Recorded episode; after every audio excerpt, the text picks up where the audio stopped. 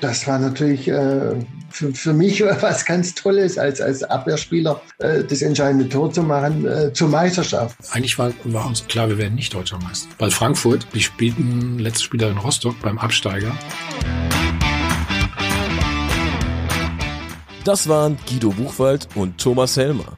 Und du hörst gerade einen kleinen Einstimmer auf Kicker History, dem neuen Kicker-Podcast über unvergessene Momente der Fußballgeschichte. In dieser Reihe blicken wir zurück auf verschiedene Bundesliga-Saisons und sprechen mit denen, die damals live dabei waren. Wer ähnliche Probleme hat, der ruft mich einfach an. Und dann kam die nächste Hiobsbotschaft für Ugo Reiners, dass wir alle gesagt haben, wir haben gar kein Telefon. Ich kann das schon verstehen, dass der Ralf so ausgeflippt ist. Ja. Ich glaube, Kamera hätte jeder gerne umgedreht.